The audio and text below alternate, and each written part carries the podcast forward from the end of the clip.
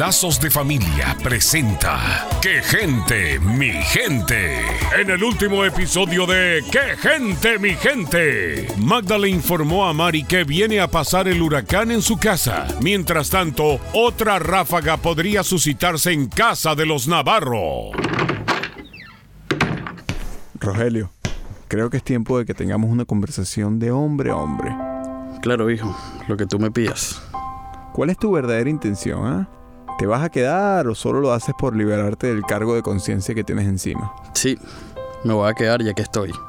Porque lo que más lamento en mi vida es no haber tenido una relación de padre a hijo.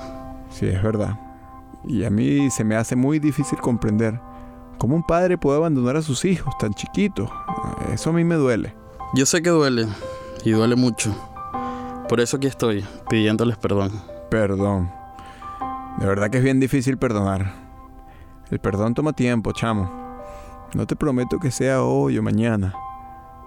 Lo que sí te puedo decir es que estoy dispuesto a comenzar una relación de padre e hijo. Hijo, Nelson, gracias por la oportunidad. Prometo no defraudarte.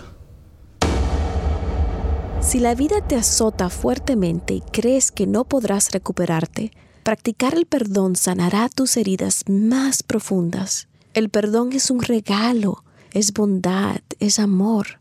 Cuando perdonas desde lo más profundo, se apaga la ira, el tormento del rencor y crece el fruto de la sanidad.